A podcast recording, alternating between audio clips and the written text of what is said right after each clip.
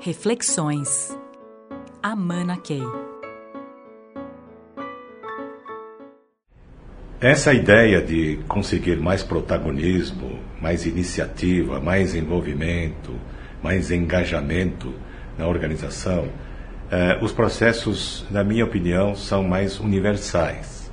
Embora a gente possa dizer, talvez os, as formas, a forma de engajar jovens seja diferente da forma de engajar mais os veteranos, os seniors. É, todos somos seres humanos. E talvez a coisa mais importante seja a participação das pessoas nesse processo. Agora, existem vários tipos de participação. Existe participação de pessoas que têm capacidade limitada e que, portanto, elas próprias ficam frustradas no processo porque não conseguem aportar mais contribuições é, do que desejariam. Porque, na verdade, é, as organizações deveriam investir continuamente é, na melhoria do nível de senioridade e preparação das pessoas, envolvendo todos, especialmente os jovens que chegam, precisam de um investimento muito grande de energia espaço para que elas compreendam como é que o todo funciona. Esse é um investimento que muitas vezes não existe nas organizações. As pessoas entram em programas técnicos, já vêm de uma formação técnica, permanecem na área técnica e querem que as pessoas contribuam quase como mão de obra nesses setores mais específicos.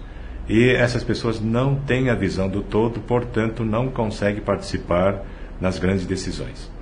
Então, a minha, minha recomendação é de que, quando a gente fala de geração Y, que, é, que traz uma série de é, energias diferentes, é, são energias também que são energias de contribuição. E na medida em que toda a geração Y seja trazida para entender o todo de uma forma mais profunda, automaticamente o envolvimento fica maior. E especialmente na geração Y é fundamental que haja desafios, haja coisas novas, num fluxo contínuo, porque senão as pessoas entram no piloto automático e aí a desmotivação é uma decorrência absolutamente natural. Então, se nós conseguirmos, como organização, estarmos estimulando é, com novos desafios o tempo todo, nós conseguimos engajamento e, obviamente, contribuições cada vez melhores.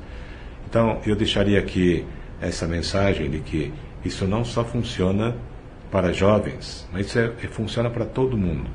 E precisamos estar muito atentos também para assegurar motivação para os mais sêniores, porque de um lado nós podemos achar que eles estão acomodados, por outro lado eles não têm estímulos suficientes para transcender. E especialmente nesse sentido, talvez seja interessante juntar a geração Y com os veteranos. Isso fará com que é, coisas extraordinárias advenham disso. Os jovens conseguem assimilar o tácito dos veteranos, conseguem apoio em muitas coisas que precisam nessa fase inicial, e por outro lado, os veteranos podem ter uma ajuda extraordinária de pessoas que vêm com conhecimentos e tecnologias e fluência diferentes e podem trazer estímulos para os próprios veteranos ousarem entrar em áreas novas nas quais não tem muita familiaridade.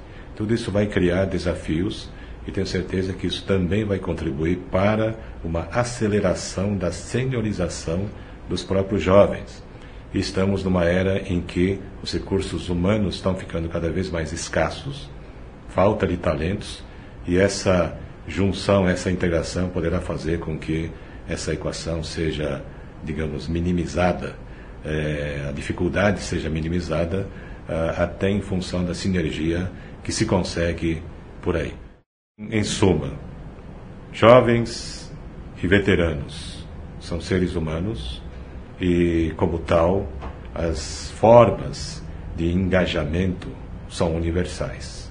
Existem diferenças, como existe em qualquer grupo onde haja diversidade. Precisamos honrar, sim, essa diversidade, que só não é só de idade, e na medida que a gente dê atenção a essas sutilezas, coisas extraordinárias estarão sempre acontecendo.